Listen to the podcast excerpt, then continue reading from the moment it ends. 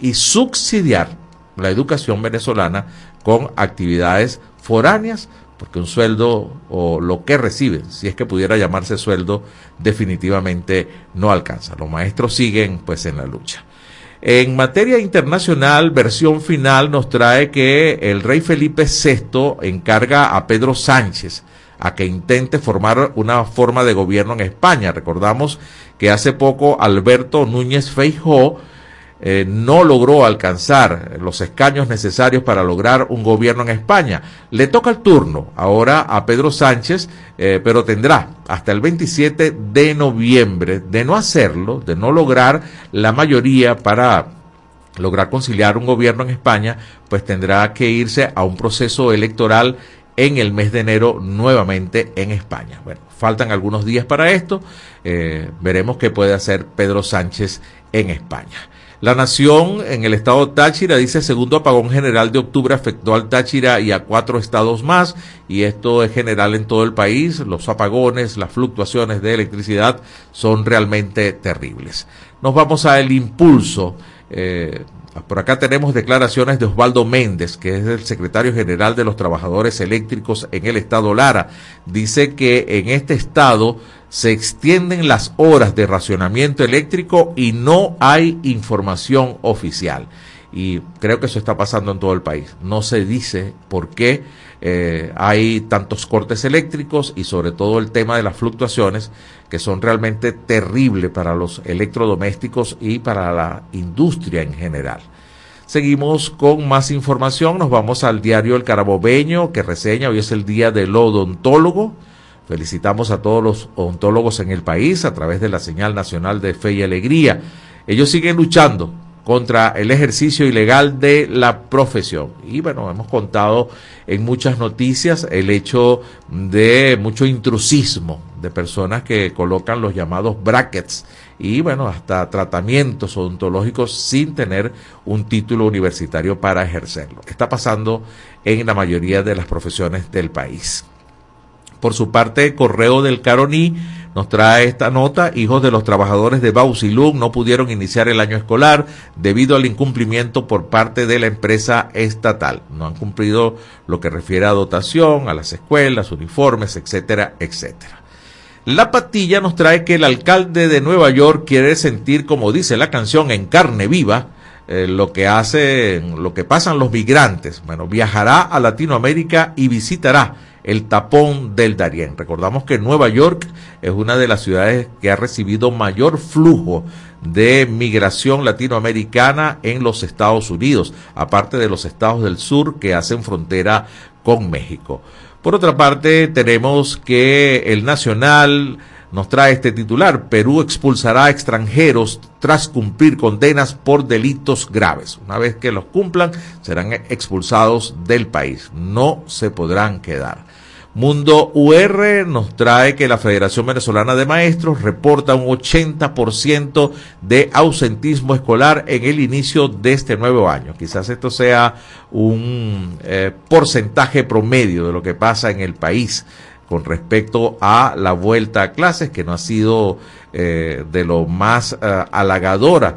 Eh, el, Centro de Estudios de la UCAP, de la Educación, dijo que este ha sido el inicio de clases más calamitoso del cual se pueda tener alguna información.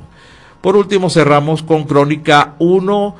Este titular dice existe 75% de, de desabastecimiento de anti-hiper hipertensivos en las emergencias, según una encuesta realizada por la Encuesta Nacional de Hospitales. Con este titular cerramos esta ronda informativa, iniciando en este país el día de hoy. De inmediato nos vamos con el Noti Audio del Pitazo. Noti Audio, el Pitazo, un preciso resumen de lo que ocurre en toda Venezuela, con Catherine Medina. Saludos estimados oyentes. A continuación hacemos un repaso informativo por las noticias más destacadas hasta este momento. Comenzamos. Estas aerolíneas internacionales operarán en Venezuela durante octubre. El listado está compuesto por Boliviana de Aviación, Copa, Caribbean, Satena, Wingo, Latam, Sky High, Air Europa, Iberia, Plus Ultra, TAP y Turkish. Sumarán en total 69 frecuencias semanales en el cronograma de vuelos del Aeropuerto Internacional de Maiquetía. El medio especializado Banca y Negocios agregó que este número representa un aumento en comparación con el año 2019, cuando solo ocho aerolíneas internacionales prestaban servicios en Venezuela. Diosdado Cabello tilda de cómicas las peticiones de la Comisión Nacional de Primaria al CNE. El primer vicepresidente del PSUV y diputado a la Asamblea Nacional se mofó de la dirigencia opositora como es habitual en su programa de televisión con el mazo dando y criticó algunos de los requerimientos de la oposición al poder electoral. Cabello criticó el pedido de la CNP al CNE de facilitar el ingreso de expertos y vedores electorales internacionales, así como la cesión de planteles, escuelas y centros educativos como puntos de votación. Defensoría del Pueblo investigará denuncias por violación de derechos humanos contra el estudiante John Álvarez. La información la confirmó a El Pitazo el abogado del estudiante de la Universidad Central de Venezuela, Joel García, quien escribió esta tarde en su cuenta de X lo siguiente. El día de hoy los padres y abogados del estudiante John Álvarez fuimos recibidos por la Defensoría del Pueblo. Esperamos que cumplan con las atribuciones que la Constitución les otorga. García indicó que el funcionario delegado para tal investigación les informó que ya hicieron un enlace con autoridades del Ministerio Público para saber qué adelantos tenía la Fiscalía sobre las denuncias hechas a consecuencia de la detención irregular y posterior tortura realizada por funcionarios de la Policía Nacional Bolivariana. Encuesta Nacional de Hospitales. Atención de pacientes está condicionada a su capacidad para adquirir insumos. Las cifras de desabastecimiento en servicios críticos como quirófanos y emergencias muestran que los centros de salud públicos en Venezuela tienen muy limitada su capacidad de atención. Pacientes y familiares deben cubrir todos los gastos médicos por cuenta propia, de acuerdo con el estudio. Director de película Simón se disculpa. El director de la película venezolana Simón, Diego Vicentini, se refirió recientemente al efecto que pudo haber causado su denuncia de irregularidades en el proceso de selección de su cinta para representar a Venezuela en los premios Oscar sobre la producción de La Sombra del Sol. Vicentini dijo que su intención no era perjudicar a la película La Sombra del Sol, de Miguel Ángel Ferrer, que fue seleccionada para representar a Venezuela en la categoría de Mejor Película Internacional pidió que no se boicotee la obra. Estimados oyentes, este ha sido el panorama informativo hasta esta hora. Narró para ustedes Catherine Medina. Estas informaciones puedes ampliarlas en nuestra página web, elpitazo.net. También recibimos tus denuncias vía SMS o WhatsApp a través del 0414-230-2934. Gracias a Catherine Medina de El Pitazo por el notiaudio de hoy. Toca hacer nuestra primera pausa, es la una de la tarde con 15 minutos en este país.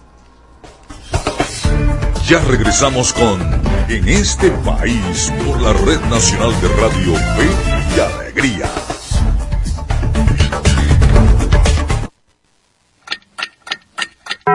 Una de la tarde y 15 minutos. el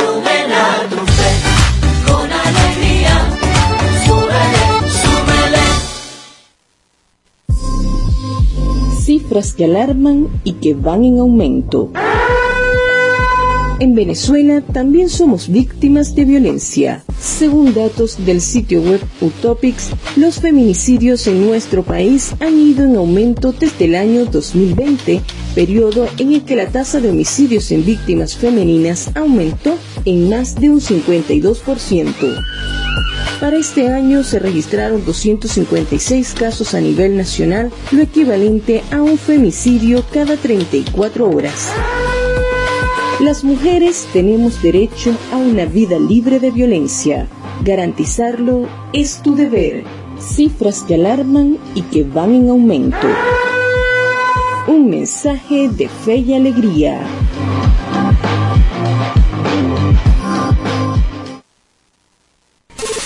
Nuestra misión es mantenerte informado.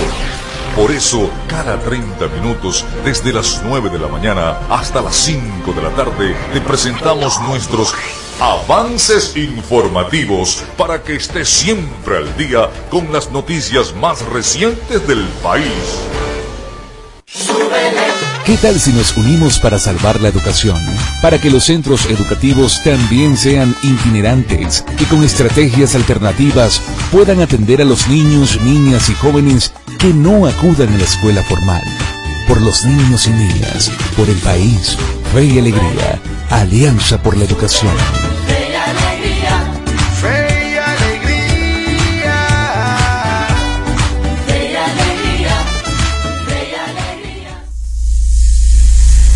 Descárgate nuestra aplicación Radio Fe y Alegría Noticias, disponible para iPhone y Android. Seguimos con En este país por la Red Nacional de Radio Fe y Alegría.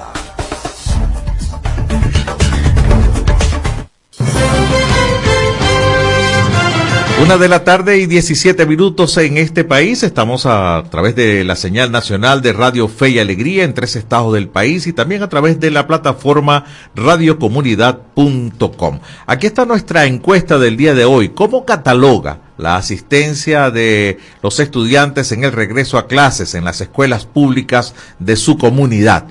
¿Masivo? ¿Regular? ¿Irá mejorando o muy flojo? A ver, su respuesta la recibimos a través de la mensajería de texto y WhatsApp del 0424-552-66 38. Ya tenemos al hilo telefónico a nuestro primer invitado de hoy. Se trata del periodista Víctor Salmerón. Es autor de los libros Petróleo y Desmadre y la Economía del Caos. Y recientemente ha escrito sobre el tema petrolero que tiene que ver precisamente con el aumento del precio del petróleo a nivel mundial. Te saluda José Cheo Noguera. Víctor, muy buenas tardes. Bienvenido a, a En este país. Hola, buenas tardes. Un placer estar en tu programa. Gracias, gracias, Víctor, por, por recibirnos, por atendernos a esta hora. A ver, eh, Víctor, eh, cualquiera se alegraría, algunos se podrán extrañar incluso que hablando de tantas eh, energías alternativas, eh, el petróleo siga subiendo de precio, ¿no? Y qué connotación en Venezuela, pues eso representa un flujo de caja adicional al, gobierno, ¿no? pero también tiene algunas incidencias mundiales. Tú escribiste sobre esto. ¿Por qué el petróleo regresó a 90 dólares el barril ante este país, hasta este mundo tan cambiante? Sí, bueno, ciertamente el aumento del precio del petróleo en el tercer trimestre del año ha sido un, un detalle importante en los mercados globales, ¿no? el, para dar una idea, el barril del Brent, que es como el crudo marcador, el, el, el más importante entre la cesta de los distintos crudos, se está cotizando ahorita en 91 dólares el barril. Ese es un alza de 25% en el tercer trimestre. Y básicamente lo que hemos visto es, bueno, una demanda que se ha mantenido más alta de lo esperado en China y Estados Unidos, a pesar de que sus economías tienen algunos problemas, y un recorte de producción por parte de Arabia Saudita y Rusia, con lo cual se ha restringido la oferta. Entonces, nuevamente diríamos que los petroestados que habían perdido influencia porque la producción del petróleo de esquisto, que es un tipo de petróleo que que se genera principalmente en Estados Unidos les había restado importancia, pues los petroestados están nuevamente influyendo de una manera muy importante en el precio del petróleo. Y como dice, bueno, eso tiene un impacto en Venezuela, que si bien este, la producción se mantiene baja y se vende el petróleo a descuento, pues eso va a significar más caja para el gobierno y podría entonces aumentar la oferta de dólares en lo que resta de, de, año y de esa manera tratar de mitigar el alza del dólar que, que a medida de que el gobierno aumente el gasto en bolívares pues va a ir subiendo en lo que resta de año. Sí, eh, estamos conversando con el periodista Víctor Samerón. Víctor, hay algo que es importante comentárselo a la gente, ¿no? Que siempre las ventas de petróleo son a futuro, ¿no? Y cualquiera diría pues que ese incremento de, de 25% lo estuviera recibiendo en caja Venezuela en este momento y eso no es totalmente cierto, ¿no? Eh, siempre son como ventas a futuro, ¿no? Sin embargo, pues eh, eh, en algún momento se recibirá este flujo adicional con, con, la consecuencia que tú acabas de comentar. Pero te preguntaba en este, te pregunto en este caso, el tema de Rusia quizás es obvio, ¿no? Con el tema de, del aumento de la producción en Rusia y del mismo consumo por la guerra, ¿no? pero en el caso de, de Arabia Saudita es un, un mismo un, control de, del precio para, para lograr eh, bajar la producción para que aumente el precio? Eh, Arabia Saudita, primero, este, tiene un plan muy ambicioso para financiar una transformación de, que busca disminuir la dependencia de su economía respecto al petróleo. Y son inversiones costosísimas y por lo tanto Arabia Saudita está muy interesado en un precio del petróleo que por lo menos esté sobre los 90 dólares el barril. Y como mencionaba, pues Rusia necesita un precio lo más alto posible para poder costear la guerra en Ucrania. Entonces, obviamente, pareciera que, que esos son los intereses principales, ¿no?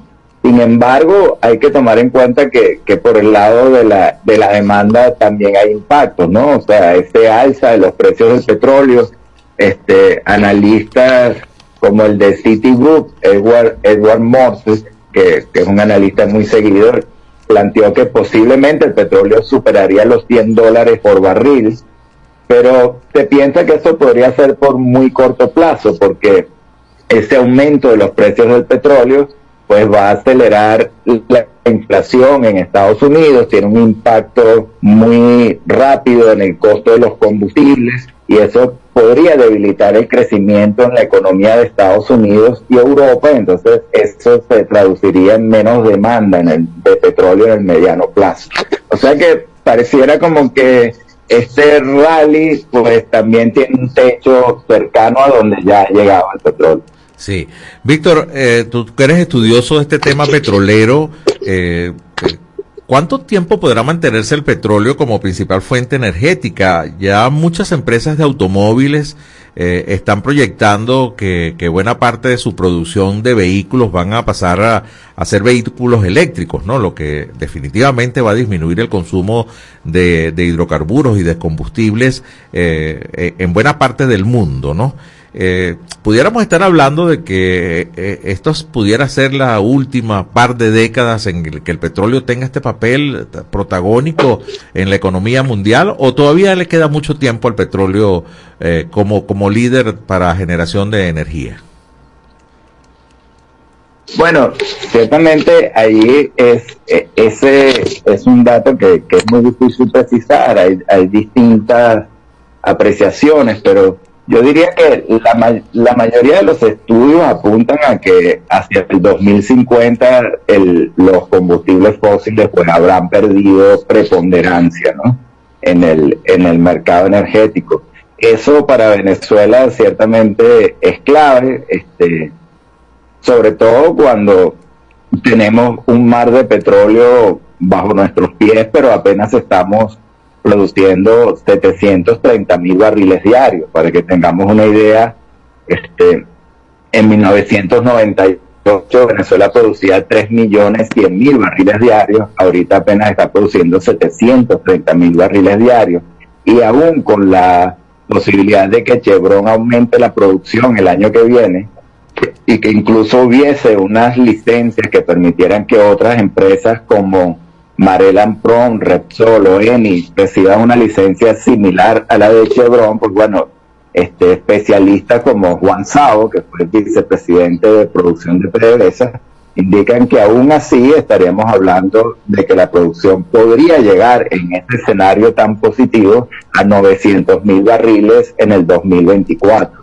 O sea que ciertamente Venezuela necesita unas reformas importantes para poder aprovechar pues ese lapso en el que los combustibles fósiles siguen teniendo una gran preponderancia en el mercado. Claro, y te hacía esa pregunta, estamos conversando con el periodista Víctor Salmerón, eh, porque bueno, dentro de ese plan de Arabia Saudita de, conseguir dinero extra a, través de la disminución de la producción, eh, es precisamente porque ellos están buscando transformar, ¿no? Toda la, lo que es la dependencia del petróleo, ¿no? Buscando otro tipo de, de, para conseguir energía, ¿no? Otro tipo, otra fuente para conseguir energía. Mientras aquí lo estamos utilizando para costear el, el gasto público, pues eh, otros países ya están pensando en cómo agarrar este dinerito extra para tener menos dependencia del petróleo, ¿no? Gran diferencia, ¿no?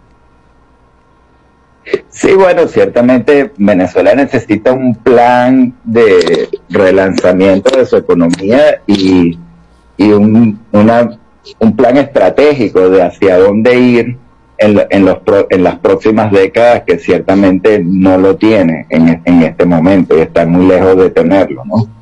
Este, pienso que, que, como tú dices, hay claridad en otros países petroleros de hacia dónde es la tendencia y, y, están llevando a cabo planes para diversificar su economía en distintos frentes. Este, en Venezuela, ciertamente el sector privado sigue siendo muy pequeño, muy limitado. Este, como decía antes, apenas estamos produ produciendo 730 mil barriles diarios y, y, esa poca producción de petróleo es 80% del ingreso en divisa que tiene el país en este momento. Es decir, el sector privado ha hecho un esfuerzo, ha tratado de exportar cosas como ron, chocolate, cacao, pero ciertamente es un sector privado muy pequeño, este, muy lento y entonces el país sigue siendo eh, enormemente dependiente del petróleo y diría de, de, un escaso petróleo que es lo que está, está yendo en este momento. Sí. Bueno, Víctor, muchísimas gracias por, por recibirnos acá en este país en la tarde de hoy. Agradecemos mucho tus comentarios y por supuesto tu experiencia en este tipo de investigaciones sobre el petróleo. Que tengas una feliz tarde. Muchísimas gracias por este contacto. Gracias a ustedes. Buenas tardes. Con Víctor Salmerón nos vamos al corte correspondiente a esta hora, no sin antes recordarles de nuevo la encuesta. A ver, ¿cómo cataloga usted la asistencia de los estudiantes en el regreso a clases en las escuelas públicas de su comunidad? ¿Fue masivo este regreso? ¿Fue regular? ¿Usted cree que va a ir mejorando o fue muy flojo? Coméntenos su respuesta a través del 0424-552-6638 vía mensaje de texto o vía WhatsApp. Ahí los estaremos leyendo. Una 29 minutos. Regresamos luego de esta pausa. Ya regresamos con En este país por la Red Nacional de Radio Fe y Alegría.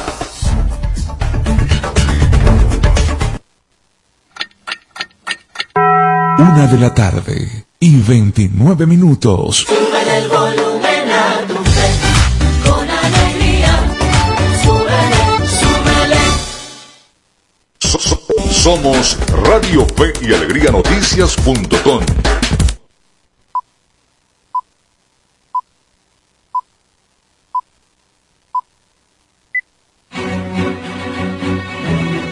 partir de este momento, más de 25 emisoras interconectadas para llevarte información con todas las voces. Radio Fe y Alegría Noticias.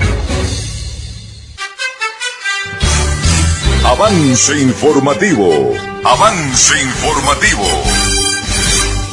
Muy buenas tardes, a esta hora les saluda Irmis Ruiz para presentarles el siguiente avance informativo. Poder Electoral ratifica apoyo técnico y logístico para las primarias opositoras. El Consejo Nacional Electoral aseguró que tiene la competencia exclusiva de organizar elecciones suministrando el apoyo logístico a gremios, sindicatos, organizaciones con fines políticos, así como a consejos comunales y organizaciones sociales que así lo soliciten. En este sentido, el ente comicial recalcó que está preparado para apoyar las primarias y cualquier otra elección nacional, estadal, municipal o gremial que se lleve a cabo en el país, siempre que se cumpla con las instancias constitucionales y legales, garantizando de este modo el derecho a elegir. Mediante un comunicado, el Poder Electoral ratificó que está dispuesto a brindar todo el apoyo técnico y automatizado necesario para la realización de las primarias asegurando un proceso confiable y transparente en la elección del candidato presidencial opositor. Hasta aquí el presente avance informativo. Les invitamos a que continúen con el programa en este país. Contamos con periodistas en toda Venezuela para llevarles la información en vivo y en caliente.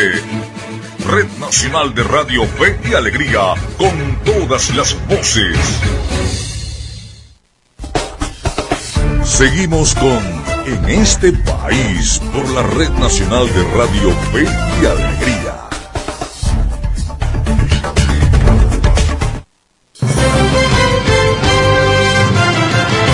Gracias por seguir con nosotros. Es la una de la tarde con 32 minutos en este país. A continuación nos vamos a escuchar el micro correspondiente al día de hoy de Venezuela Electoral. Y esto es Venezuela Electoral, una cápsula diaria con noticias e informaciones sobre las elecciones venezolanas. La Comisión Nacional de Primaria no está dispuesta a aplazar la elección del candidato presidencial opositor. Los organizadores del proceso agradecieron al Consejo Nacional Electoral la disposición de ofrecer asistencia técnica y pidieron apoyar la primaria tal como está configurada. La Comisión Nacional argumenta que ya se consolidaron y cumplieron varias etapas y tareas del cronograma, como la admisión de las 13 candidaturas, el registro de venezolanos en el exterior, la postulación y formación de 40.000 miembros de mesa y la impresión de boletas y material electoral. No obstante, reiteran al Poder Electoral la solicitud de asistencia en disponer de centros de votación oficiales como complemento o sustitución de algunos de los ya conseguidos, seguridad y orden público el día de las elecciones, el ingreso al país de reporteros y expertos electorales internacionales y el traslado del material electoral sin tropiezos, mediante salvoconductos u otros protocolos similares. Vía Efecto Cocuyo, los acompañó José Cheo Noguera. Escucharon Venezuela Electoral. Pueden seguirnos en las redes sociales del programa en este país. En este país. Una 33 minutos de la tarde. Gracias por estar con nosotros a través de la señal nacional de Radio Fe y Alegría en tres estados del país y también a través de la plataforma radiocomunidad.com en este país. Vamos ahora a escuchar un micro que nos trae el tema del día. Son nuestros amigos del Pitazo. ¿Cómo tramitar permiso para viajar a Europa desde Venezuela? Así que escuchemos este interesante micro. En el Pitazo suena el tema del día con Vanessa Costa. Para poder ingresar a territorio europeo, los ciudadanos venezolanos tendrán que tramitar el Sistema de Información y Autorización de Viajes, ETIAS, por sus siglas en inglés, a partir de mayo de 2024. La abogada, consultora en migración venezolana y profesora universitaria María Montoya aclaró que no se trata de una visa, al tiempo que explicó que algunos países de la Unión Europea se han adherido al espacio Schengen, un área fronteriza sin limitaciones para quienes viven en los países que integran esa entidad geopolítica. En ese sentido, el permiso será obligatorio para viajeros eh, de distintos países que tradicionalmente podían acceder al área Schengen sin visado y por un plazo máximo de 90 días. No es una visa, es una autorización o un permiso de ingreso. ¿Qué es lo que sucede? Algunos países de la Unión Europea han creado un espacio o se han incluido dentro de lo que se llama el espacio Schengen, que es eh, un espacio fronterizo sin limitaciones para todos aquellos que viven dentro de países parte de la Unión Europea y algunos otros que aún estando dentro de la Unión Europea no son parte del espacio Schengen, que lo que buscan es abrir fronteras y facilitar el tránsito por estos territorios cuando se es europeo. porque se genera el permiso de viaje TIA?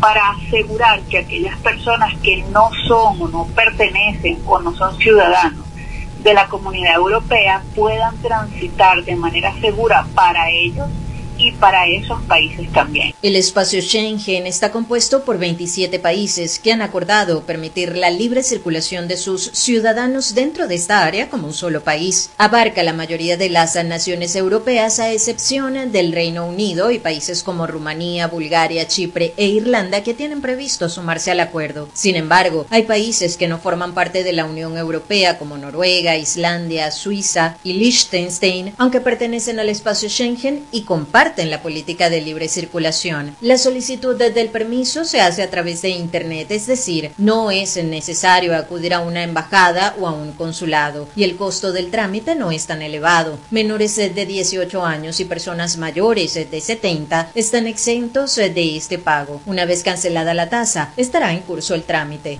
Esto se va a hacer vía web a través de la página de etiasvisa.com se hace la, eh, la, solicitud y cuesta 7 euros la solicitud. En la página web deberá facilitar información sobre datos biométricos como nombre, apellido, fecha y lugar de nacimiento, además de domicilio, correo electrónico y número de teléfono, formación y experiencia laboral y primer país de la Unión Europea que tiene previsto visitar. El formulario también incluye preguntas eh, sobre antecedentes penales y estado de salud. En el caso de menores, el tutor legal deberá hacerse cargo de la solicitud de autorización de viaje de tías y en el caso de miembros eh, de familias de ciudadanos de la Unión Europea originarios eh, de otros países deberán presentar pruebas de vínculos por parentesco, tarjeta de residencia, entre otros. El viajero debe tener en cuenta que antes eh, de iniciar el trámite debe contar con un pasaporte vigente, una tarjeta de débito o crédito para pagar la solicitud y una dirección de correo electrónico para recibir el documento. Montoya sostuvo que Letías es similar al programa de exención de visa y solicitud esta por sus siglas de Estados Unidos y aseguró que una vez hecha la aplicación, la respuesta llegará al correo electrónico especificado en poco tiempo. En Estados Unidos es una autorización de viaje que se impuso desde el gobierno americano para los ciudadanos de la eh, Unión Europea. No es una visa, sino que es una autorización de ingreso a ese país. Lo mismo ocurre con eh, el ETIA. Eh, y exigen, los países europeos que exigen este permiso de viaje simplemente para salvaguardar su frontera. Esto no solamente es para los venezolanos, hay muchísimos otros países también que deben estar plegados a esta solicitud para poder eh, ingresar. Y, también que este permiso es fácil, de fácil acceso y en pocos días tiene usted el correo de, de la información de ti dentro de su correo electrónico. El tema del día con Vanessa Acosta. Esta y todas nuestras informaciones puedes ampliarlas en el elpitazo.net. Bueno, gracias a, a, Vanessa por, por esa importante información. A ver, ¿cómo tramitar un permiso para viajar a Europa desde Venezuela? Ya que este permiso va a ser obligatorio a partir del próximo año, 2024. Si están pensando viajar por, por paseo, por turismo, bueno, o si tiene pensado, pues, buscar alguna otra forma de vida en otro país. Gracias a nuestros amigos del Pitazo por el tema del día. Ahora nos toca escuchar deportes. A ver, luego de la euforia con Miguel Cabrera y su despedida, el campeonato de bateo por parte de Luis Arraez. Por cierto que es un título eh, que es récord en las grandes ligas. Es el único jugador que ha ganado dos títulos de bateo de, de, manera consecutiva en las dos ligas. El año pasado, en la temporada pasada, Luis Arraez logró el título de bateo eh, con los Twins de Minnesota y este año lo logra con los Marlins de Florida. Aunque hay peloteros como el mismísimo Miguel Cabrera, que ganó tres títulos de bateo consecutivos, Arraez ha sido el único en que ha ganado dos títulos de bateo consecutivo en las dos ligas. Así que bueno, luego de esta euforia de béisbol, ahora la atención la tenemos prestada en la Vinotinto, que tiene dos compromisos en este mes de octubre, pero dejamos mejor que sea Miguel Valladares que nos informe muchísimo mejor en la movida deportiva. En este país presentamos la movida deportiva con Miguel Valladares. Un gran saludo amigos del deporte, es un gusto reencontrarnos en la grada de este país. Iniciamos el repaso de la actualidad deportiva con fútbol porque el seleccionador nacional, Fernando Batista, entregó la lista de convocados para la doble fecha de eliminatorias mundialistas ante Brasil de visita y Chile de local, en la que solo hubo un par de novedades. Se trata de la convocatoria del delantero del Atlético Nacional de Colombia, Eric Ramírez, y el central Nahuel Ferraresi, quien regresa de una lesión con el Sao Paulo brasileño. La Vinotinto estará visitando a Brasil en Cuyabá el 12 de octubre, mientras que recibirá a Chile en Maturín el martes 17 a las 5 de la tarde. El listado lo componen Rafael Romo, Alain Baroja, Joel Graterol, John Aramburu, Alexander González, Jordan Osorio, Nahuel Ferrares y Wilker Ángel, Cristian Macún, Luis Mago, Miguel Navarro, Roberto Rosales, José Martínez, Tomás Rincón, Junior Moreno, Yángel Herrera, Cristian Cáceres Jr., Jesús Bueno, Jefferson Sabarino, Samuel Sosa, Rómulo Otero, Eduard Bello, Jefferson Soteldo, Darwin Machís, Salomón Rondón, Eric Ramírez, Sergio Córdoba y Joseph Martínez. Venezuela tuvo un balance nivelado de una victoria por una derrota en la primera doble fecha luego de caer ante Colombia en Barranquilla y vencer a Paraguay en la capital monaguense. Seguimos con fútbol vino tinto, pero esta vez con la selección sub-23 que afrontará el preolímpico en Venezuela rumbo a las Olimpiadas de París, porque su seleccionador Ricardo Baliño anunció los convocados para el módulo a efectuarse en Argentina del 9 al 17 del mes de octubre. Entre los nombres citados destaca el del atacante del Shakhtar Donetsk ucraniano Kevin Kelsey, quien viene de anotar su primer tanto en la Champions League ante el Porto portugués. El llamado está compuesto por Samuel Rodríguez, Diego Gil, Andrés Ferro, Jesús Quintero, Carlos Vivas, Rafael Uzcategui, Adrián Cova, Jesús Paz, Andrivera, Carlos Falla, Emerson Ruiz, Santiago Natera, Brian Ortega, Matías Lacaba, Andrés Romero, Anderson Contreras, David Martínez, Wickelman Carmona, Darwin Mateus, Gerson Ronaldo Chacón, Kevin Kelsey, Giovanni Bolívar y Brian Alcocer. De este llamado, 13 de los convocados militan en el exterior. Y nos vamos con noticias de béisbol, iniciando con el nuestro, porque Tiburones, Magallanes y Caracas saltaron al terreno como parte de su pretemporada. El campeón Leones lo hizo en su nueva casa, el Monumental de la capital. Y en las grandes ligas hoy arrancan las series de comodín con los juegos entre Texas Tampa Bay, Toronto Minnesota, Arizona Milwaukee y Miami Filadelfia. De esta forma llegamos al final del repaso por la jornada de hoy, pero le invitamos a que nos acompañe de nuevo mañana en la grada de En este país. En este país presentó La Movida Deportiva con Miguel Valladares. Bueno, gracias Miguel. Estaremos pendientes de ese par de partidos que va a tener la Vino Tinto en este mes de octubre, en este camino, pues, al próximo Mundial. Es la una de la tarde con 43 minutos. Vamos a despedir este bloque con el micro de Media Análisis Informa. Les eh, presentamos Media Análisis Informa, noticias locales y regionales sobre democracia y ciudadanía. Democracia y ciudadanía. En un 74% ascendió la escasez de materiales médicos en los quirófanos del Sistema Público de Salud de Venezuela, de acuerdo a la más reciente encuesta nacional de hospitales aplicada el pasado mes de junio por la ONG Médicos por la Salud. Según la encuesta, lo que falla con más frecuencia en las salas quirúrgicas es la ropa de cama y la vestimenta especial para el personal médico, mientras que en las salas de emergencias las principales fallas son los medicamentos para bajar la presión arterial, los inhaladores de asma y los esteroides. Subrayó la ONG que los resultados de este monitoreo expresan las grandes carencias de los hospitales venezolanos, que además obligan a los pacientes y sus familiares a costear los insumos de su propio bolsillo para poder ser atendidos. Vía el impulso, los acompañó José Cheo Noguera. Y esto fue Medianálisis Informa. Puedes seguirnos en las redes sociales, somos arroba medianálisis o visitar nuestra página web www.medianálisis.org.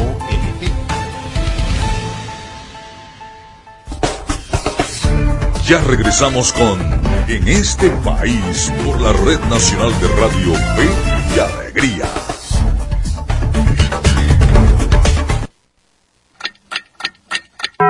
Una de la tarde y 45 minutos. Sube el volumen a tu fe, con alegría.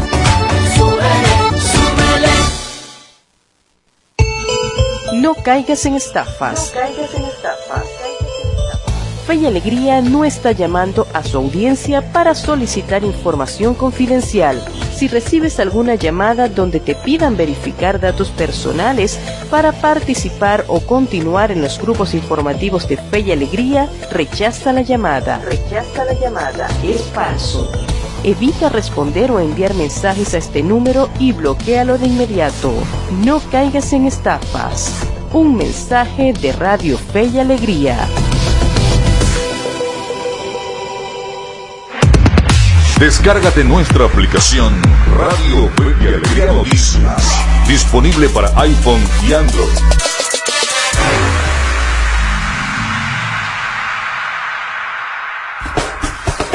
Seguimos con En este país por la Red Nacional de Radio Fe y Alegría.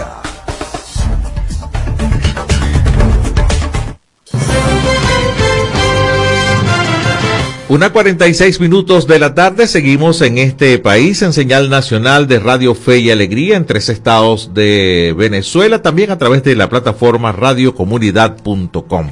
En este momento ya tenemos a nuestra segunda invitada del día, se trata de la licenciada Ordelis López Caldera, es la coordinadora de la Unidad de Monitoreo de Derechos Humanos del Observatorio Venezolano de Conflictividad Social. Vamos a estar conversando con ella sobre el tema de las protestas en el mes de agosto desde en este país te saluda José Cheo Noguera. Muy buenas tardes, licenciada. Placer saludarla. Hola, muy buenas tardes. El placer es mío de poder acompañarlos esta tarde y conversar un poco sobre las protestas que documentamos en el observatorio durante el mes de agosto. Sí, perfecto. sobre ese tema, a ver, estaba leyendo un poco eh, el resumen de, de el reporte que ustedes acaban de hacer del informe que presentaron y han disminuido las protestas en el país. Sin embargo, se registraron 389 en el mes de agosto. A ver, coméntanos uh, un poco eh, la estratificación de, de estas protestas. Eh, en realidad, eh, como, como bien acabas de mencionar, en el mes de agosto registramos eh, el índice más bajo en lo que va de 2023 en cuanto al número de protestas realizadas en el país. Eh, es importante resaltar que lo que lo que ha habido de todo este año 2023, los principales eh, manifestantes han sido los trabajadores. Eh, la demanda principal en todo el año 2023, tal como en el año 2022, han sido demandas laborales. Eh, los trabajadores de distintos gremios, tanto gremio de educación, salud, eh, han salido enérgicamente a protestar por mayores y mejores sueldos y salarios, eh, en defensa también de las diversas eh, beneficios laborales que han perdido a partir de la puesta en práctica el año pasado del instructivo NAPRE, que cercenó diversa, diversos beneficios que ya venían ellos alcanzando en cuanto a antigüedad, eh, vacaciones y otro tipo de, de beneficios eh, que ya no perciben los trabajadores en su salario cada mes. Sí. Eh, como, como hemos podido ver en nuestros informes de este año, los principales manifestantes han sido los trabajadores del sector estudiantil y como digamos que estamos eh, de vacaciones en agosto, eso disminuye un poco esa participación en las manifestaciones. Claro, eso, eso le iba a preguntar, que si eh, es habitual que en agosto disminuyan un poco las protestas, porque bueno, no, no, están en clase los estudiantes y los docentes también están de vacaciones. ¿no? Exactamente. Entonces, es normal que Exactamente, eso puede explicarle un poco. Pero comparando... Sí. Sin embargo, también como te... Eh, como... Uh -huh. No, que comparándolo con el 2022, eh, ese 41% de disminución fue, fue mayor o, o, se mantuvo más o menos dentro de, del rango normal. Eh, tuvimos una disminución mucho mayor, ¿sí? Y también es importante resaltar que venimos de un mes de julio en el que, eh, digamos que los manifestantes por derechos laborales se sentían amenazados después de que seis trabajadores que en el 2022 protestaron contra el instructivo ONAPRE fueron sentenciados a 16 años de prisión por salir a protestar por sus salarios. Sí, entonces de cierta manera esos son actos represivos que ciertan o cierran el escenario o el espacio cívico en Venezuela. El hecho de que usted como manifestante, usted como trabajador vea que por el hecho de salir a exigir lo que usted merece, es decir, un salario digno y suficiente para mantenerse, usted puede ser preso y ser sentenciado a 16 años de, de cárcel. Es algo que queriendo no puede eh, frenar esas ansias de salir a la calle a exigir sus derechos. ¿sí? Entonces es importante también tomar en cuenta eso. Claro. Estamos conversando con Orledis López Caldera, es la coordinadora de la Unidad de Monitoreo de Derechos Humanos del Observatorio Venezolano de Conflictividad Social. A ver, eh, aunque me imagino que está en proceso eh, todo lo que es la data del mes de septiembre para, para dar eh, el informe respectivo, eh, he notado en algunos sectores del país que hay una especie de recrudecimiento en el tipo de protesta. Por ejemplo, en el sector petrolero hay una huelga de hambre, incluso con algún trabajador que tuvo que dejarla por, por, por, por un tema de salud, ¿no? Entonces, te comento, dentro de agosto de lo que ha, usted ha sido el seguimiento de este año, ¿han notado que, que el tipo de protesta va, va, es un poco más contundente, quizás poniendo en riesgo la vida? Así es, es bien interesante que, que traigas acá ese análisis, porque justamente eh, la protesta más radical que una persona puede hacer es la huelga de hambre, porque como tú bien dices, eh, al ejercer ese derecho, al ejercer ese tipo de manifestación, pues se pone en riesgo la, la salud y la integridad física del manifestante. Y eso simplemente demuestra eh, cuán desesperados están los trabajadores, los jubilados y los pensionados por llamar la atención de las autoridades en Venezuela, por, por hacer ver la necesidad que están pasando. Eh, el, el mes pasado eh, veíamos en agosto que quienes eh, protagonizaron esas protestas eran los, los ex trabajadores o los jubilados y pensionados de la CDG. Y en solidaridad otros pensionados y jubilados de diversos estados del país también se solidarizaron haciendo lo que ellos llaman ayunos, eh, ayunos eh, intermitentes, ¿no? Eh, como que ciertas horas de ayuno y vemos nuevamente, como tú dices, que se recrudece eh, ese, ese tipo de protesta y son los jubilados y pensionados de quienes han, estado protagonizando durante el mes de septiembre ese tipo de actividades. Estamos eh, trabajando ya, eh, consolidando los datos, haciendo el análisis para en los próximos días poder publicar también eh, el informe de septiembre y poder mostrar lo que es esa problemática y ese llamado de atención definitivamente los trabajadores se sienten en una encrucijada, ¿sabes? El hecho de recibir un salario, unas pensiones tan bajas, tan insignificantes, pues los, los coloca siempre en una situación de vulnerabilidad para saber cuáles son eh, esas necesidades básicas que ellos van a atender. Es la salud, es la alimentación, es pagar un techo, ¿sabes? Es, es, bien, es bien duro y es muy triste ver que un trabajador después de tanto tiempo dedicando su vida al desarrollo del país se tenga que ver en, en, esta situación, ¿no? Poniendo en riesgo su vida por ejercer su legítimo derecho a un salario digno.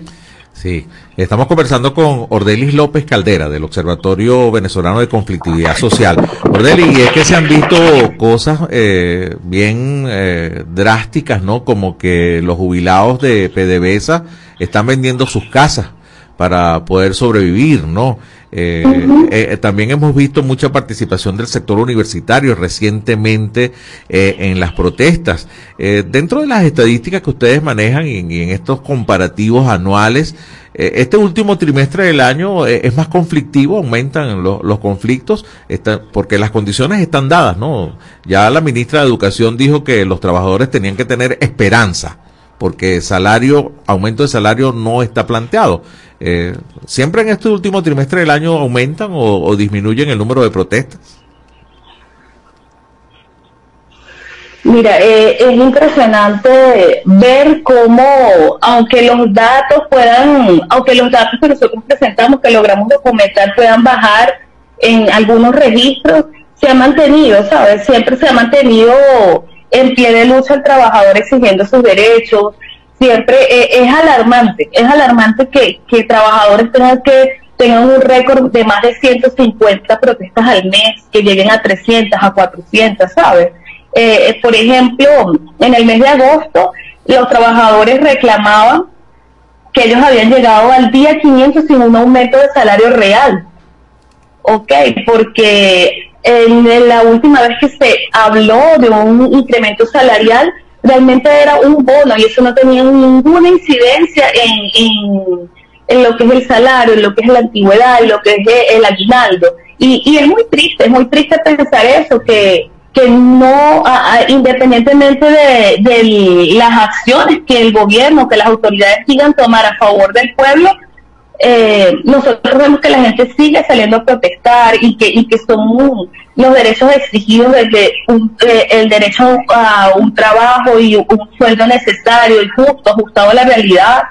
Después vemos que el segundo derecho más exigido tiene que ver con el derecho a la vivienda. Y aquí vienen entonces situaciones como que no todo el mundo tiene acceso a agua potable, los incontables este, fluctuaciones en el servicio eléctrico, que no solamente eh, impacta en el desarrollo de los servicios, en las actividades comunes de la casa, sino que también eh, eh, consigue eh, deteriorar los artefactos electrodomésticos que con tanto sacrificio los venezolanos pueden comprar para sus casas, los propios alimentos quedan en, en, posición ante estas fallas. Y sin hablar de las personas que eh, puedan estar con el estado de salud deteriorado o con esas fluctuaciones, con esas dificultades de energía, pues eh, se precariza la calidad de vida del venezolano. ¿no?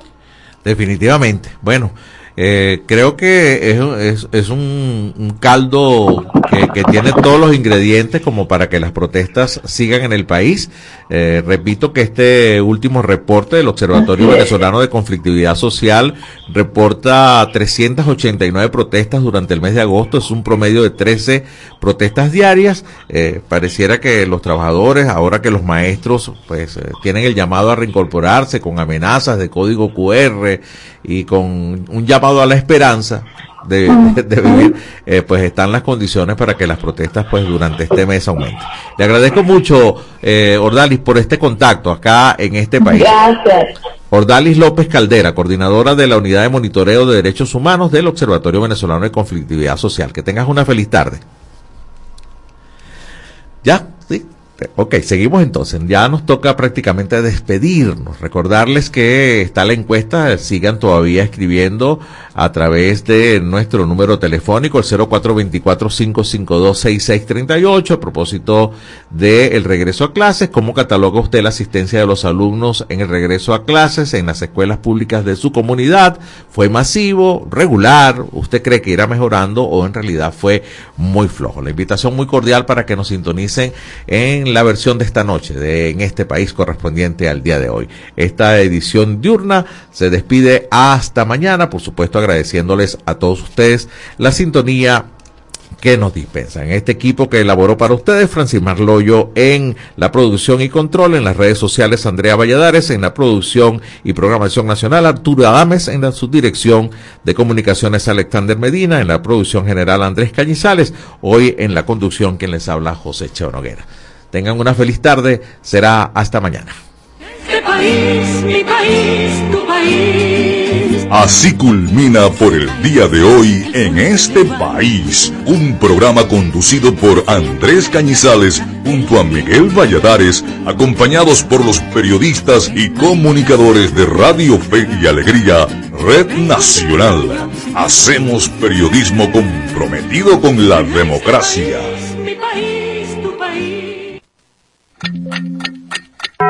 Una de la tarde y 59 minutos. Súbele el volumen a tu fe.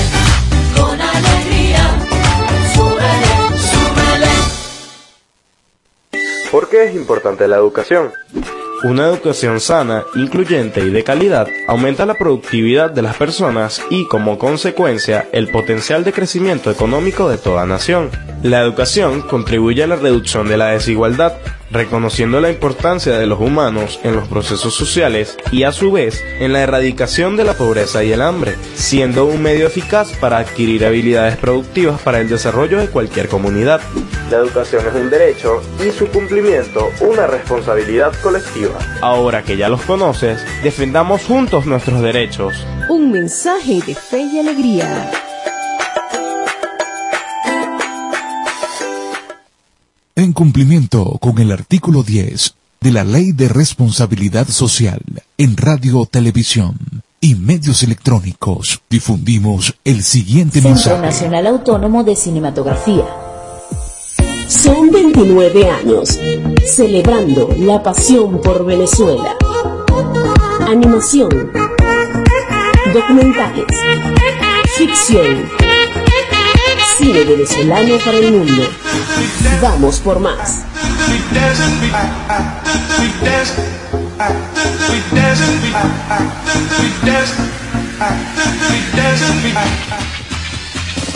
En la FM de todas las voces hacemos publicidad. Goma Inca, rumbo a los 50 años de calidad. Fabricación de artículos técnicos en gomas y servicios relacionados tales como engomados de rodillos, tambores, poleas, válvulas, tuberías, todo para la industria en general, recubrimiento antiácido y antiabrasivo de tanques para la industria química, engomados de tanques cisternas que transportan líquidos corrosivos, fabricación de sellos hidráulicos y neumáticos por control numérico, Sistemas Siljet de fama mundial. Garantizamos la fabricación en minutos de juntas de vástagos, pistón, rascadores, estoperas o ring. El cliente puede observar la fabricación de su pedido y sale con sus piezas ya fabricadas. Contáctanos al 0251 269 0301 al 0416-450-9903 o al 0412-725-4034. Atendemos a nivel nacional. Goma Inca, rumbo a los 50 años de calidad. Excelencia y calidad, embutidos Alimex. Alimex es variedad de todo para comer. Excelencia y calidad, embutidos Alimex. Hazlo más práctico y divertido. Embutidos Alimex.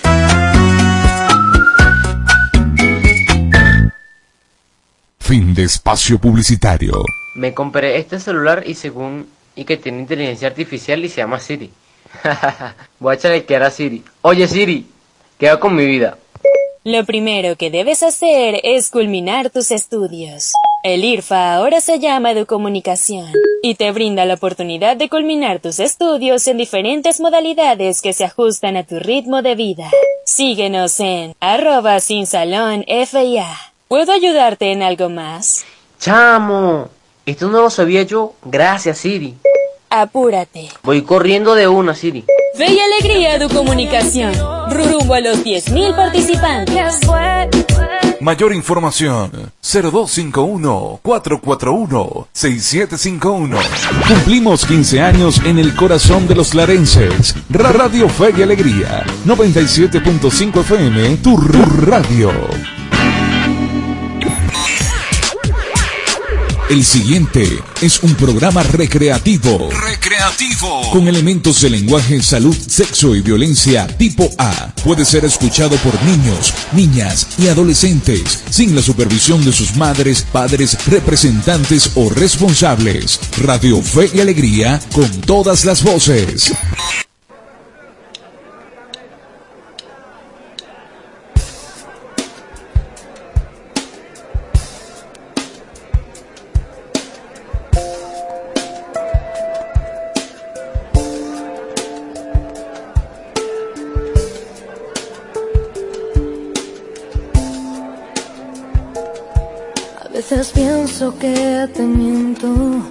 Cuando te digo que te quiero, porque esto ya no es querer. A veces creo que he muerto cuando no estás y yo despierto, porque sé que esto ya no es querer. Es algo más, algo que me llena, algo que no mata ni envenena. Es algo más, algo más que amar. Es algo más que la distancia, que el dolor y la nostalgia. Sabemos que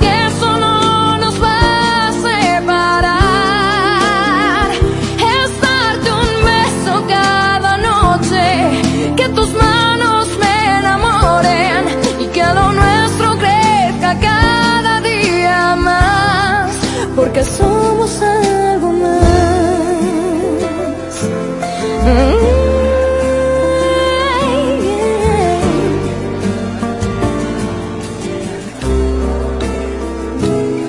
A veces creo que he vivido más de mil años contigo porque sé que esto ya no es querer. A veces pienso que eres mentira que esto ya no es querer. Es algo más, algo que me llena, algo que no mata ni envenena. Es algo más, algo más que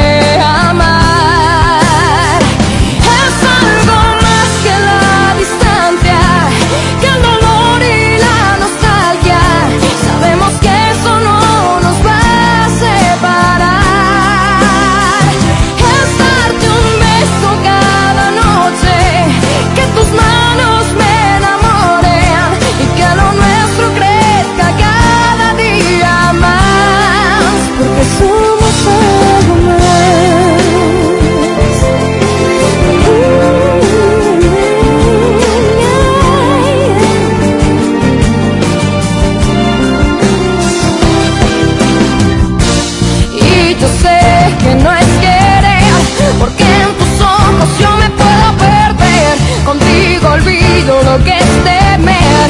¿Acaso no sabes que tú eres para mí? La noche, el día y mi vivir. La sangre en mis venas, lo doy todo por ti. Contigo el mundo no tiene final y el tiempo no se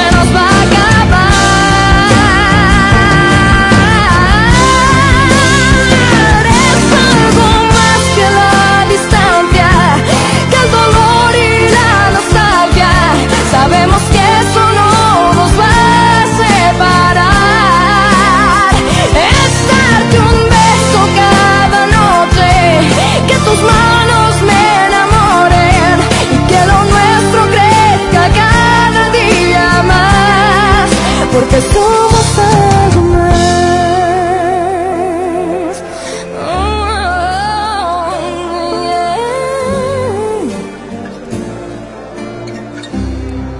Porque somos algo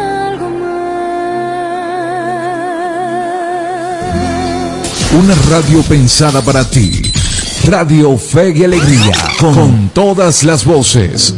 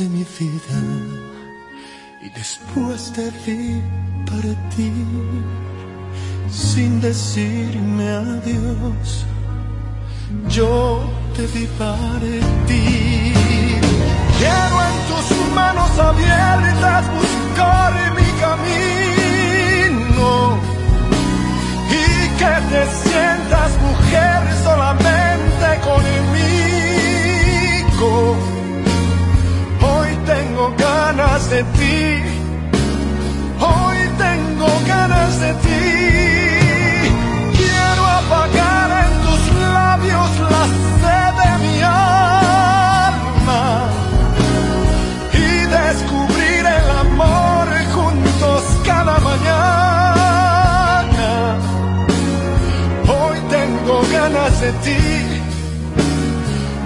tengo ganas de ti.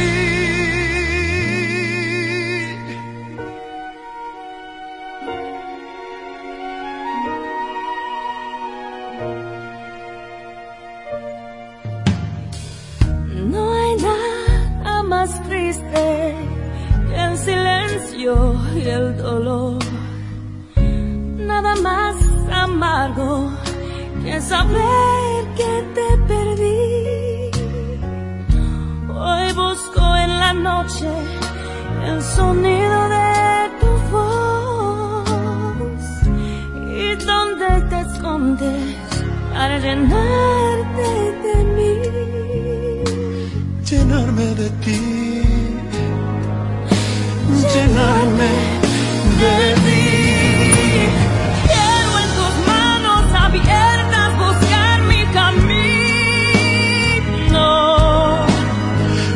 te sientas mujer solamente conmigo. Hoy tengo ganas de ti